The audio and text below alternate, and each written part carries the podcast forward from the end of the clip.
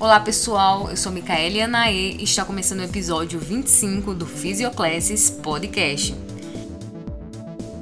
Antes de iniciarmos, eu gostaria de agradecer a sua participação, dando um play aqui, acompanhando os nossos episódios e também as pessoas que deram essa sugestão aí de tema para trazer aqui no canal. A gente vê que é um tema importante, uma vez que discutir sobre a criação de ligas acadêmicas não perpassa apenas por questões burocráticas, mas também é bom a gente refletir sobre a atuação das ligas acadêmicas no que tange o ensino, pesquisa e extensão. Então, agradeço às pessoas que participaram aqui sugerindo o tema.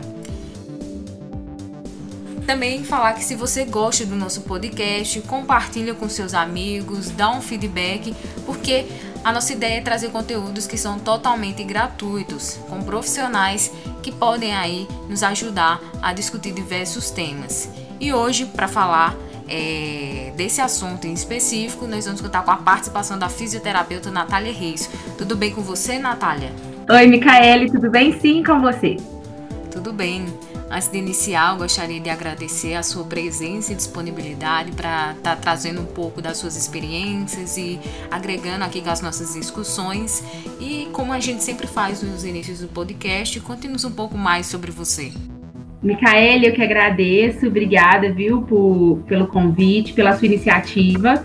Eu acho que faz toda a diferença é, discutir sobre diversos temas e discutir com pessoas que muitas vezes já passaram por essas experiências, né? É, eu acho que um da, uma das facetas da sabedoria é a gente aprender com as histórias dos outros. Então, obrigada por essa iniciativa também, viu? Então, bom, gente, só para me apresentar, eu sou Natália Reis, é, eu sou graduada pelo UniBH em 2018. Logo depois emendei a minha pós-graduação em ortopedia esportiva também pelo UniBH. É, tenho formação no método Pilates e atualmente atuo com, com isso na fisioterapia, né? Com o método desde então de 2018. E aí, é, atualmente também estou fazendo mestrado na UFVJM em, em reabilitação e desempenho funcional, mas hoje eu vim falar um pouquinho com vocês sobre a respeito de liga, né? Liga acadêmica, que foi uma das coisas que a gente conseguiu implementar durante a época da graduação, não só como esses projetos, como outros também que fiz parte, como a Associação a MF Jovem, né, Associação Mineira de Fisioterapeutas Jovens, e o Crefito Jovem, que são é, iniciativas de alunos para esses meios acadêmicos, né? Muito bacana, Natália. Você traz uma grande quantidade de experiência em representação docente e isso é muito importante. E para a gente iniciar, eu acho que é bom, antes da gente conversar sobre criação de liga acadêmica e tudo mais, é entender o porquê você, né, que participou, você, outros colegas e professores deram esse pontapé inicial na criação da Liga Acadêmica de Fisioterapia, que foi a primeira liga é, do UniBH. Então, qual foi a motivação, o porquê dessa criação? Bom, então, naquela época da Liga Acadêmica de Fisioterapia, na Físio mesmo não existia liga. Existia ligas em outras, é, outras graduações, igual medicina.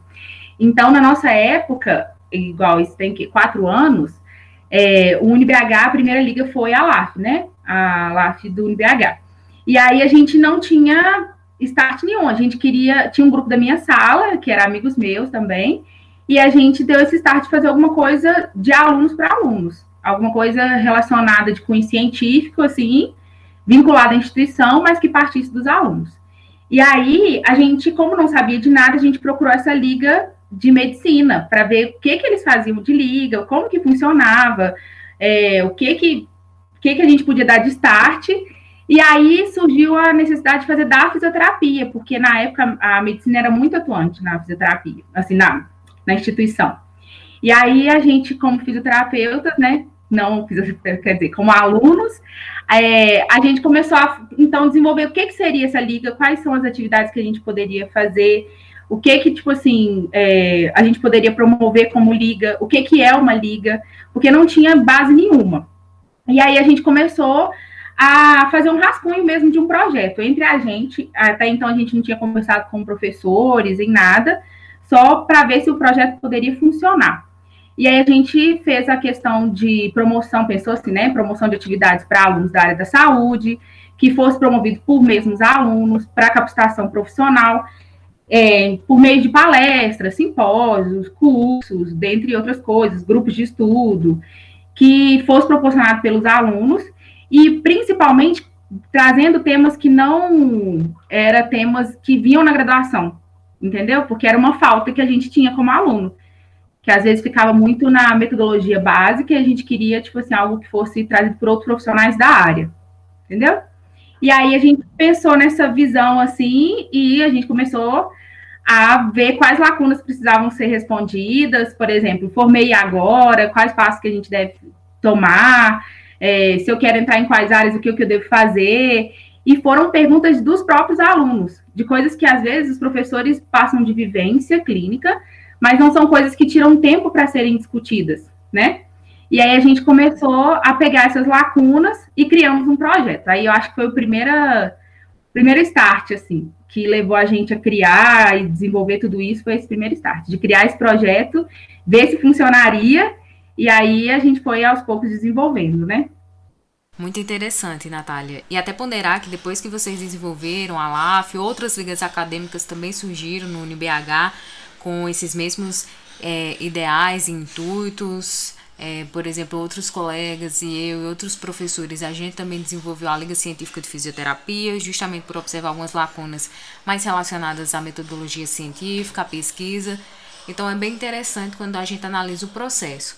Mas com relação mesmo a esse pontapé inicial, agora no que tem a criação mesmo da liga, você falou um pouco que vocês procuraram né, a medicina, mas como é que se deu esse processo? Bom, então, é, como a gente teve uma conversa com o pessoal da Liga de Medicina, eles passaram algumas informações para a gente, mas a gente também teve que é, reformular para a fisioterapia, porque algumas questões como professores ou então é, cursos e as coisas que a gente gostaria de desenvolver, teria que ser específica da fisioterapia. Então, a medicina tinha passado para a gente uma informação que a gente tinha que ficar um ano como funcionamento de liga, sendo é, mostrando né, que a gente está fazendo os, os papéis de liga. Mas antes disso, antes de fazer qualquer evento, de querer fazer qualquer coisa, a gente precisava legalizar. E aí a gente apresentou então esse projeto que a gente fomentou antes, só entre a gente, para a coordenação do curso. Na época, no UniBH era a Rita. E aí a Rita ficou toda empolgada para a gente fazer esse projeto.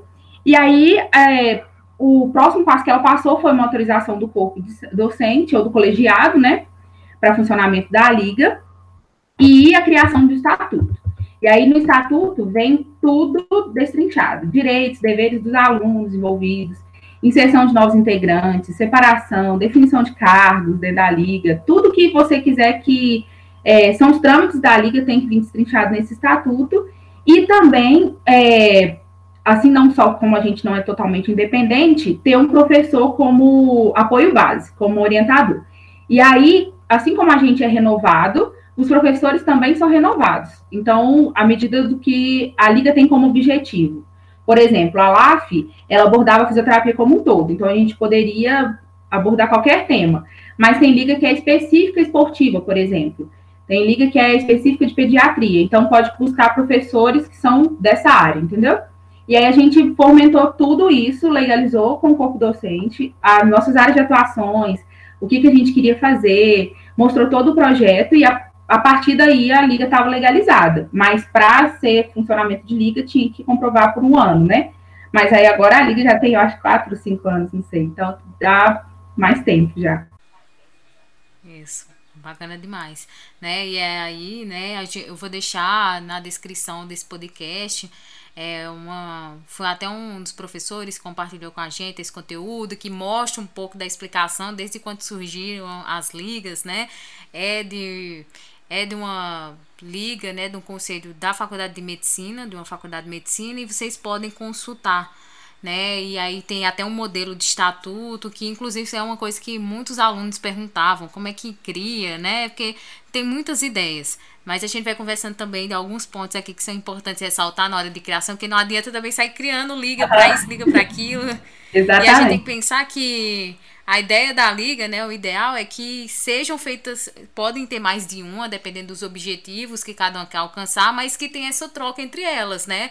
Não que um é mais importante que a outra, ainda mais nem tanto só falando de uma instituição, né, que podem surgir várias, né, mas é interessante a gente ter esse contato, essa comunicação, faz toda a diferença, porque a gente tem um objetivo maior com a criação dela, né, e como você pontuou, né, no estatuto vem destrinchado direitos, deveres, princípios, né, bem como funciona mesmo.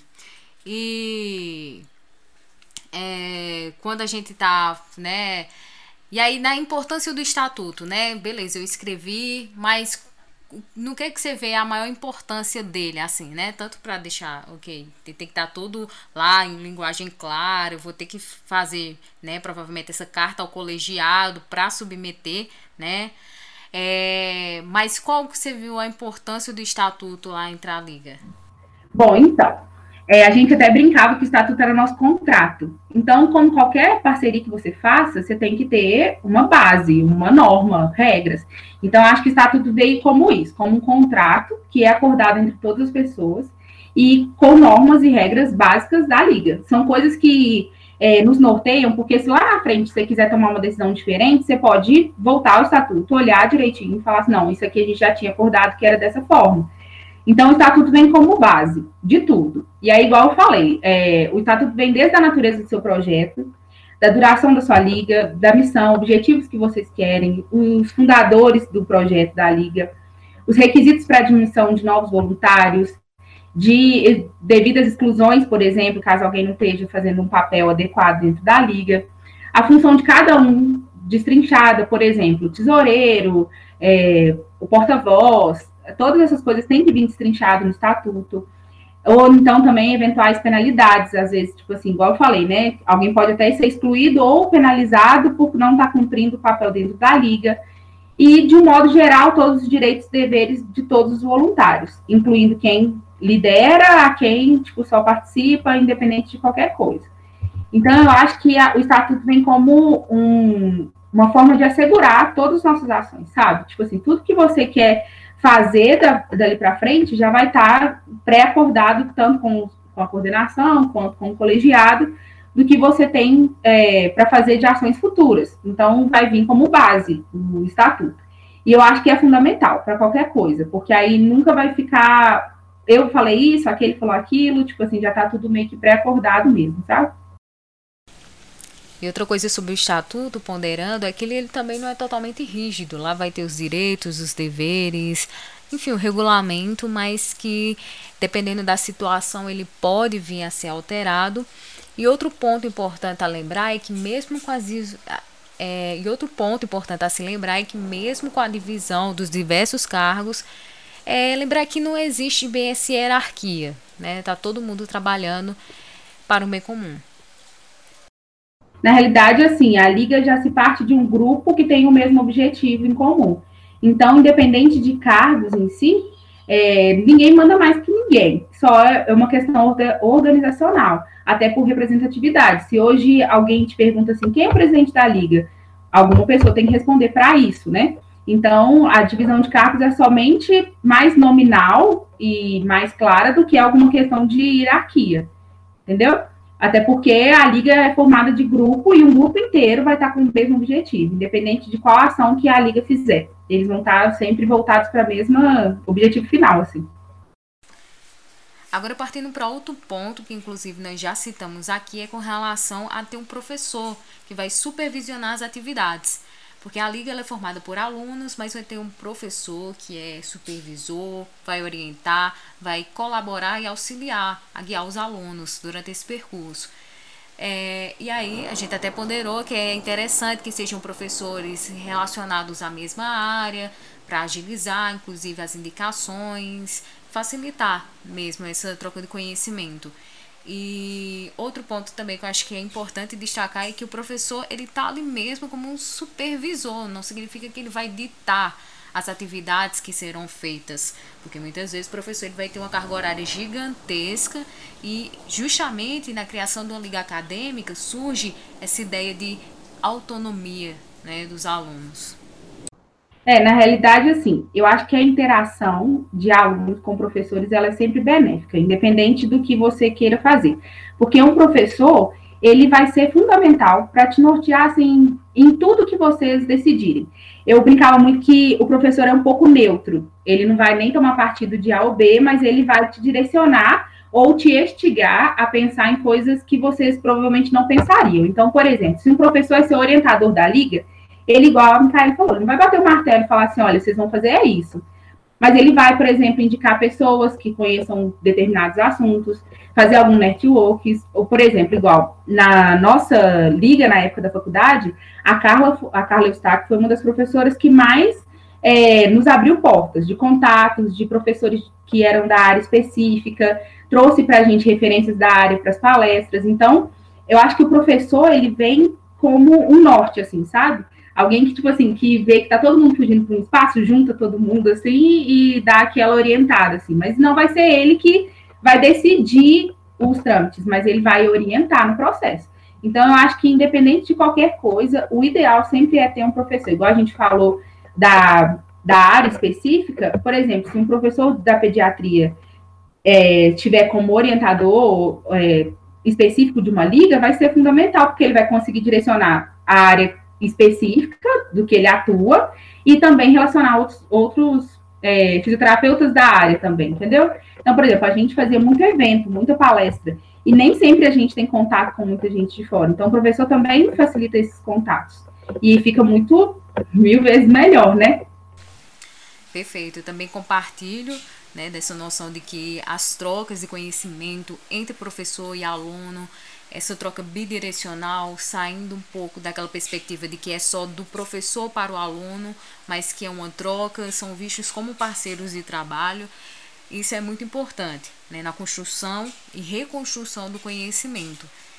E a gente, inclusive, já falou que isso também pauta da gente ter habilidades interpessoais, é, e que vão ser muito importantes nessa caminhada, ainda mais que vão ter é um trabalho em equipe, vão ter pessoas ali que muitas vezes trabalhando para o mesmo ideal podem divergir em como alcançá-lo. Então, trazendo um pouco das suas experiências, não só com a Liga Acadêmica, mas também com a MF Jovem, com o Crefito Jovem, quais seriam essas habilidades que você elencaria é, que seriam importantes né? por exemplo, para as pessoas que estão participando de ligas acadêmicas? Bom, então vamos lá. É, na realidade, o grupo inicial era um grupo da minha sala, de pessoas que eu já faziam trabalhos dentro de sala, então eu já conhecia. Só que, é, normalmente, quando você tem um grupo já pré-formado, você precisa de pessoas que venham a somar. Então, normalmente, você busca o quê? Alunos participativos, dedicados, que sejam comunicativos, que sejam responsáveis com as coisas que eles pegam para fazer, porque assim, época de prova, todo mundo não pode. Época disso, ninguém aparece, mas então você tem que ter pessoas que sejam responsáveis dedicadas com a liga, né? Lógico que a gente não vai ser é, passar por cima de atividades curriculares, mas são coisas que são já pré-estabelecidas quando você oferece a vaga, né, para a liga. Então, a disponibilidade de tempo, flexibilidade, pessoas que pensem um pouco fora da caixa, que pensem em coisas que a liga pode contribuir para o meio, porque a liga não é só uma questão institucional, ela pode abranger a população como um todo. Então, às vezes até ações sociais, é, eventos para profissionais, a liga pode desenvolver qualquer coisa fora também da instituição. E além disso, quem tem o objetivo de crescer a fisioterapia, a gente falou um pouco sobre essa questão do conjunto, do trabalho em conjunto, quem quer crescer a, a, sozinho não vai a lugar nenhum. A fisioterapia, ela, assim, ela é feita de contato. Então, o, tudo começa num grupo. Então, quando a pessoa vem para somar numa liga, ela vem com o objetivo de crescer a fisioterapia, não é crescer individualmente. Apesar que a liga traz muitos benefícios de visibilidade, de, de visibilidade, de é, do meio social, de tudo isso, mas ela precisa entender que é um meio da fisioterapia, ou seja, algo maior além da pessoa. E aí, que eu falo o seguinte também, por exemplo, dessas habilidades necessárias, igual eu falei, quando o grupo já vem pré-montado, a gente precisa pensar que às vezes vai precisar de um cargo específico. Por exemplo, é, no nosso grupo, na época, cada um tinha pegado meio que um cargo e não tinha tesoureiro, não tinha secretário, e a gente precisava de pessoas para agregar isso. Então, às vezes, eu não precisaria de uma pessoa tão comunicativa que fosse um porta-voz, eu precisaria de uma pessoa que fosse boa com financeiro, que fosse bom com tabelas, que poderia até ser tímido, mas que agregasse nessa área mais específica. Por exemplo, na época também precisava de uma pessoa para o marketing. Então, eu não poderia pegar qualquer pessoa que não, às vezes não tem interação social ou, ou não tem redes sociais, né? Então, às vezes, o, as habilidades necessárias podem ser também para é, determinados cargos. Então, às vezes, tipo assim, você vai para um processo seletivo de uma liga e pensa assim: ah, não, eu sou ótimo, eu penso em tudo, faço tudo, eu vou passar com certeza. Mas às vezes a, a vaga que foi é muito específica de uma coisa. Então, é, às vezes a gente quer muito mais alguém que preencha, que venha para somar, ou alguém que venha para dividir, entendeu? Dentro disso, uma dica é se atentar bem ao edital, ao que foi disponibilizado sobre o processo seletivo de uma liga.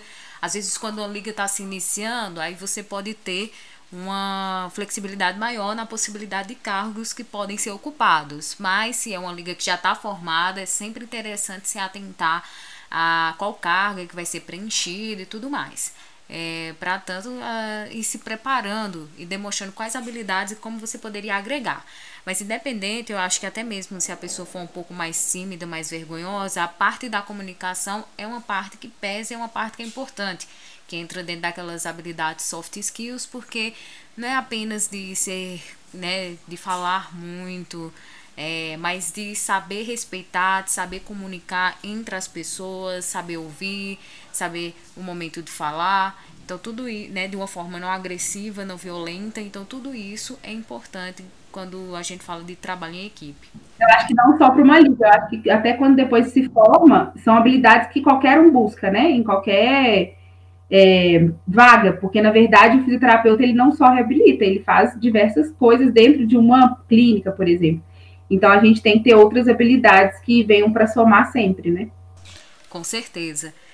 E passando um pouco por uma coisa que a gente até já começou a comentar, é com relação então a você, com base nas suas experiências, dos ganhos que proporcionou, seja para a sua vida pessoal, profissional, em participar de uma liga acadêmica. Então vamos lá. É, eu dividi um pouco em, em áreas, assim, porque na verdade, quando a gente está na liga, a gente pensa em algo de visibilidade, de algo tipo assim, de conhecimento. Então, quando você está no, no processo de crescimento da liga, você pensa nessas questões. Então, ou seja, primeiro, eu acho que ser conhecido de qualquer forma, na própria instituição ou fora dela, porque te dá uma visibilidade muito grande no mercado. A liga é, da faculdade me abriu muitas portas, assim, de network com outros profissionais, com pessoas que, assim, eu nunca teria contato direto, de pessoas que, às vezes, não são do meu nicho, mas são pessoas que eu tive contato por causa de uma palestra. E eu conversei, eu, eu é, busquei a pessoa para palestrar, então tive esse network. Além disso, é, até contatos para futuras oportunidades de trabalho. Então, eu acho que a Liga, essa visibilidade, a gente pensa muito quando a gente é aluno, mas ela vem para somar muito como benefício para o nosso currículo, porque é, você faz contatos com outras pessoas que vê o seu trabalho sendo desempenhado, e aí a pessoa vai perceber o quanto você é boa e às vezes te dá até uma oportunidade de trabalho lá na frente. E aí, especificamente curricular, é, a Liga Nossa era considerada como um projeto de extensão, então é, tem a certificação dos alunos e tem um complemento curricular. Então, vem questões de horas, vem questão de certificado, vem questão no seu currículo. E até agora, a Micaela também está no mestrado, a gente vê que a liga também vale como pontuação na análise curricular. Então, é, olha para você ver, a gente. No, eu não tinha essa dimensão quando eu quis montar uma liga. Mas hoje eu percebo quantas portas ela me abriu de coisas que eu fiz na graduação que hoje me fazem, tipo assim, ser uma pessoa também no pessoal, né? Mais comunicativa, uma pessoa que não é tão tímida, uma pessoa que conhece várias outras pessoas através da liga. Então, acho que os benefícios partem disso. Do, do crescimento pessoal, de conhecimento, com certeza, do extra, né? Que é os relacionamentos que você desenvolve, além de trabalho em grupo, tudo isso, mas também até com a questão da certificação, de complemento curricular, até de pontos para mestrado. Então, acho que a Liga vem sempre para somar como benefícios, né?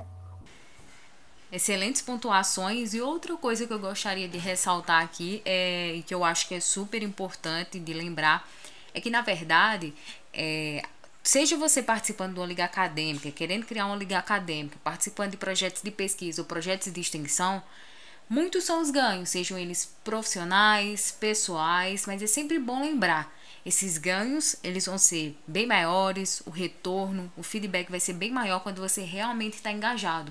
Quando você não faz por fazer, mas você está engajado no processo, dá a devida dedicação e reconhece as suas responsabilidades.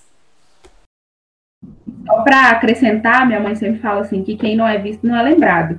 Então, quando você está no meio de uma sala que tem 30 alunos e você quer ser um diferencial no meio da instituição, você precisa ser visto, você precisa entrar em algo que seja relevante. E eu acho que a Liga vem muito para isso, porque os alunos têm total autonomia, lógico que com orientação do professor, mas total autonomia, e você é muito visto. E aí, automaticamente, você é lembrado, né? Para outros projetos, para outras coisas, porque você sempre vai é, desempenhar um bom trabalho através da Liga e vai ser lembrado. Isso aí. E agora partindo um pouco, voltando naquelas questões um pouco mais de como é que funciona, como é que é o processo, como é que funcionou o primeiro processo seletivo de vocês? Então vamos lá. Na realidade, assim, o primeiro, primeiro, não teve.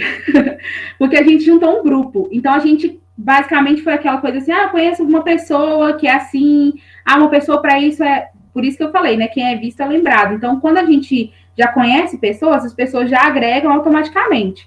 Então, não é porque foi panelinha, é porque não tinha projeto, então a gente precisou fundamentar. Mas aí, no estatuto também vinha destrinchado isso, porque é, de tempos em tempos a liga também precisa ser renovada, até porque os alunos vão se formar, é, vão entrar em outras é, áreas e demandas, igual os últimos períodos, com estágios, com o TCC, fica muita coisa para os alunos entrarem e ter totalmente disponíveis para a liga. Então, a gente fez essas renovações. E à medida das renovações, a gente fez os processos seletivos. Então, eu dividi também algumas explicações, só para quem quiser fazer esses processos também, é, seguir esses passo a passos. Mas basicamente é o seguinte: como já vinha destrinchado, então, no estatuto, sobre essa questão de renovação, é, o processo seletivo era algo que era esperado. Então, por exemplo, eu, quando saí, eu já sabia que eu ia sair. E não significa que entrasse entraria para o meu cargo, mas entraria, tipo assim, para a vaga que eu saí, entendeu?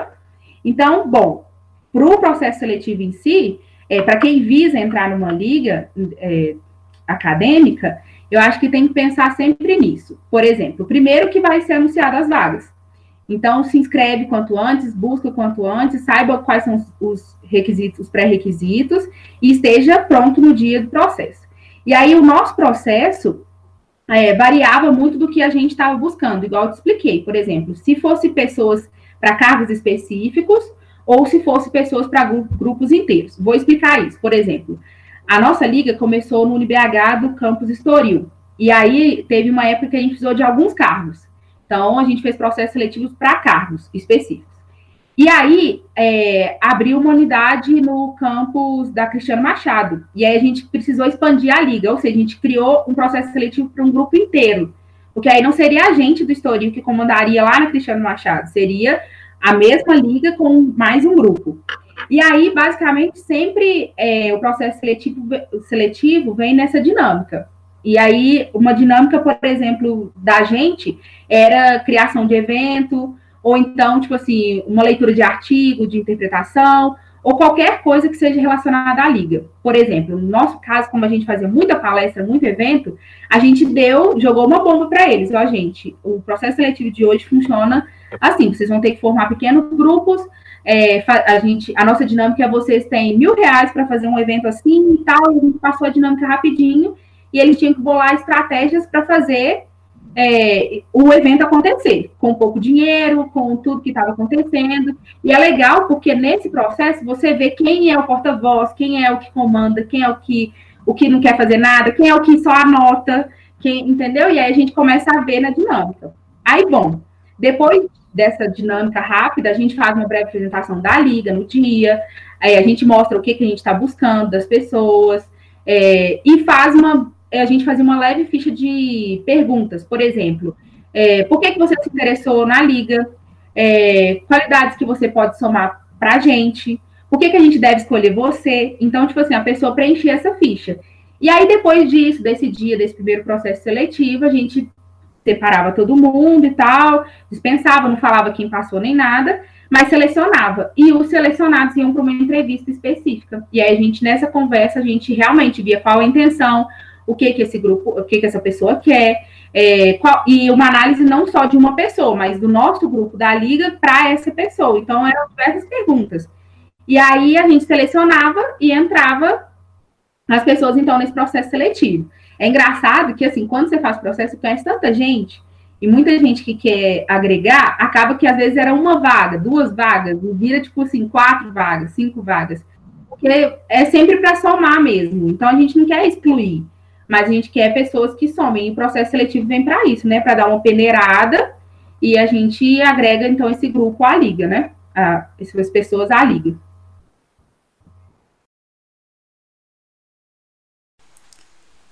É, são pontos muito importantes.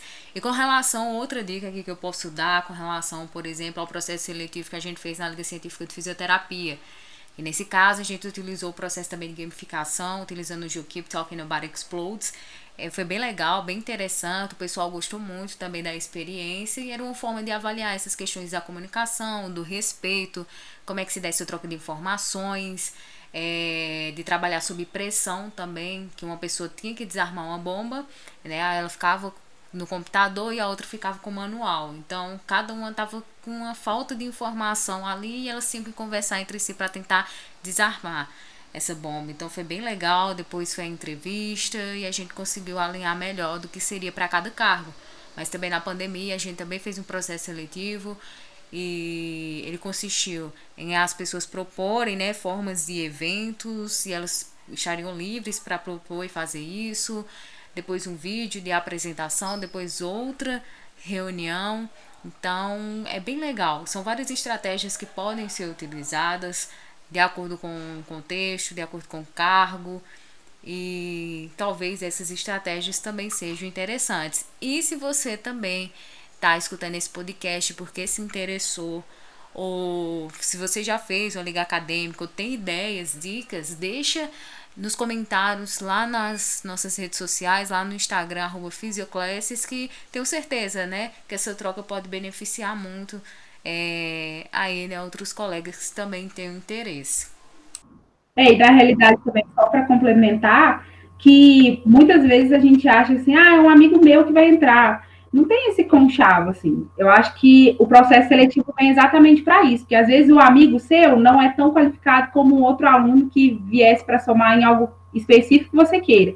Então, não é uma coisa assim, por exemplo, a gente passou por isso uma vez, que uma das, dos avaliadores era amigo íntimo da pessoa que estava sentado. Só que a pessoa que estava sentada queria entrar na liga para, tipo, comemorar, zoar, tipo assim, queria para farra, assim, né?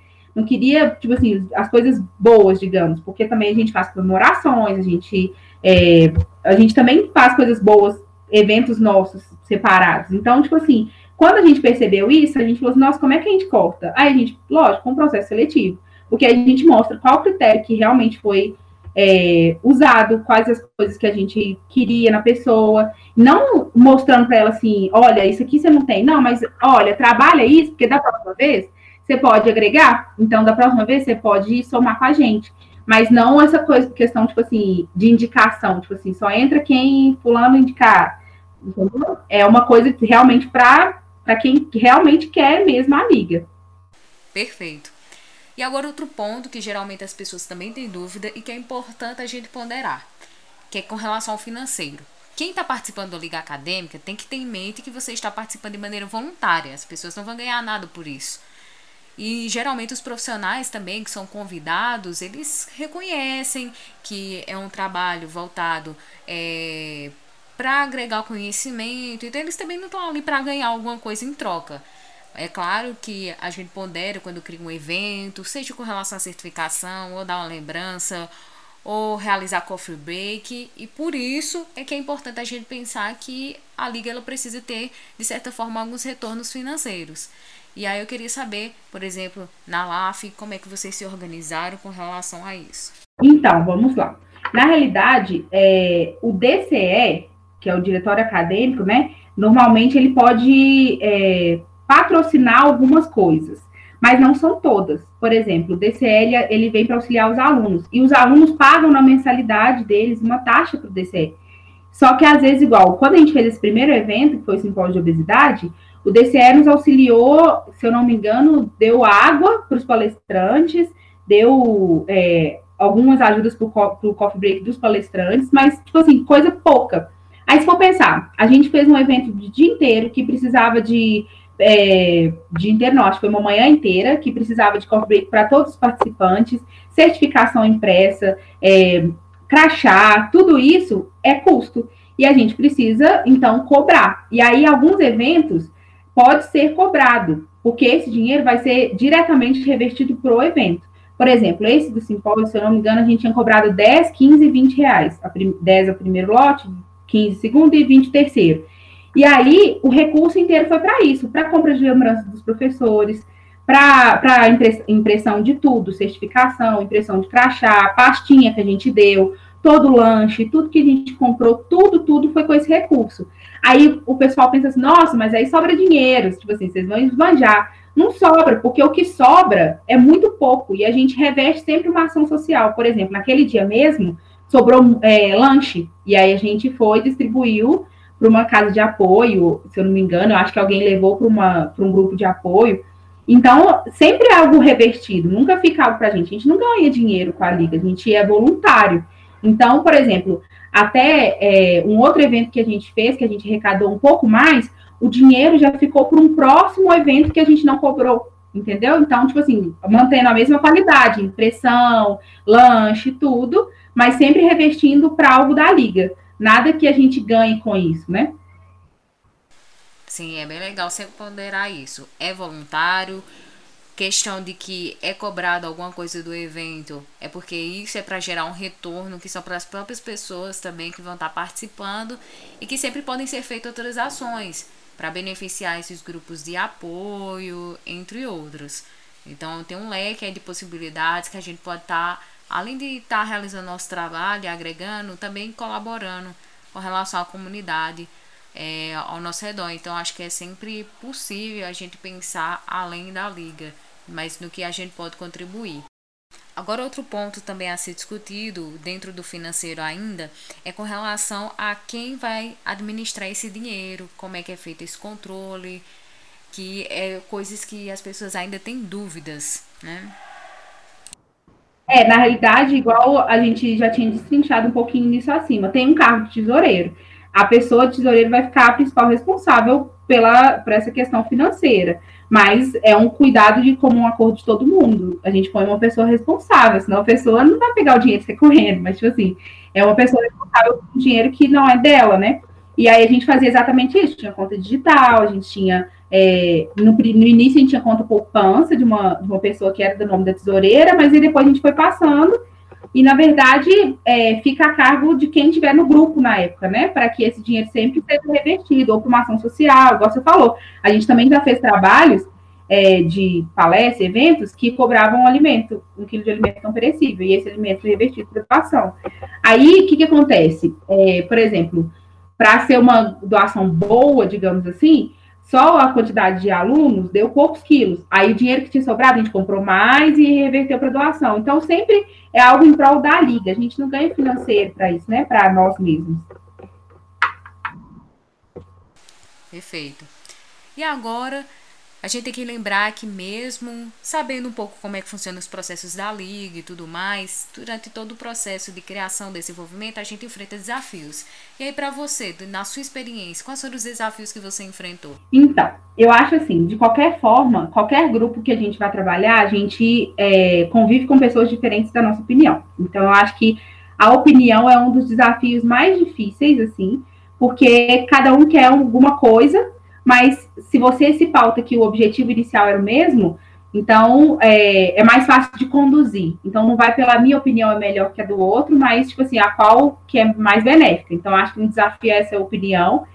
A segunda é a questão da manutenção da programação da liga e a constância dos trabalhos que são desenvolvidos.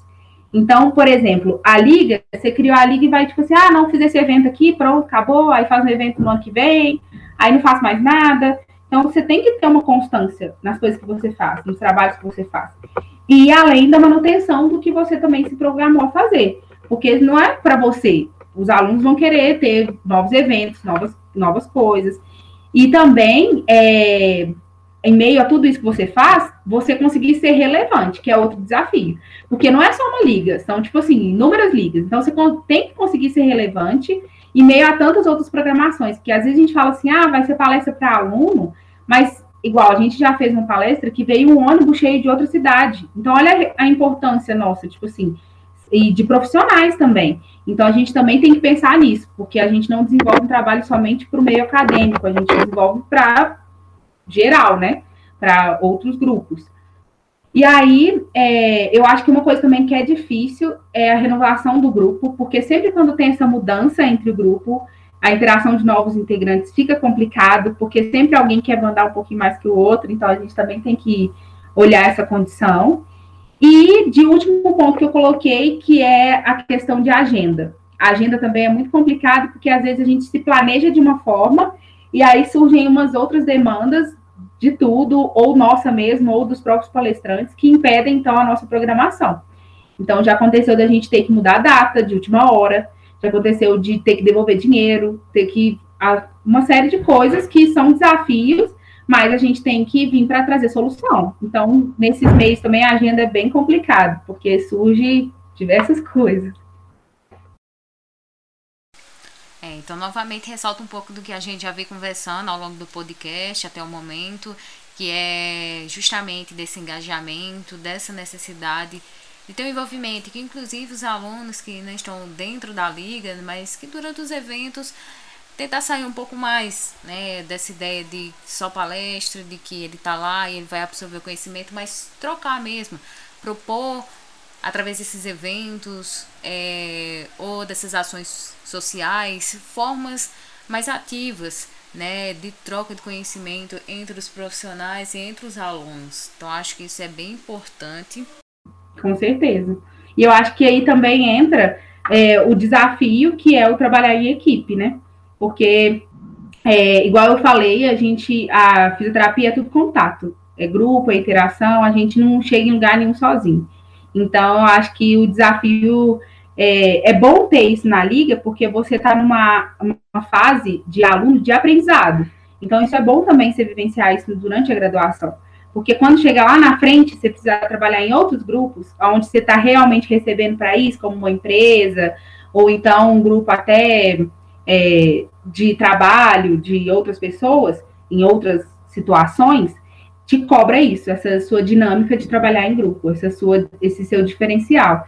Então, por mais que seja um desafio, encare como um aprendizado, porque é um por curto período é, são coisas que você precisa passar, que muitas das vezes você vai ter que mais ceder do que você ficar sempre impondo sua opinião, mas entender que é para um objetivo comum, é para um objetivo de todos, né?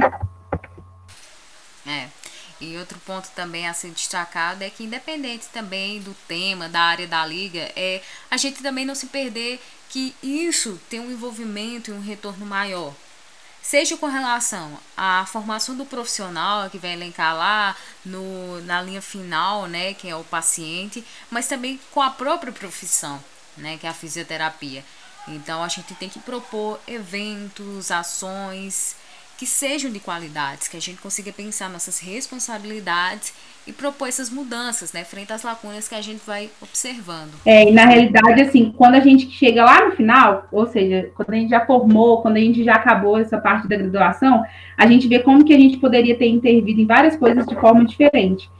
Então, é, muitas discussões que são feitas, às vezes, por fisioterapeutas já com anos de experiência, são assim, nossa, se eu pudesse, eu teria é, ajudado meus alunos a desenvolver determinadas coisas, como liga, por exemplo, ou como outras é, ações que fazem as pessoas serem diferentes lá na frente.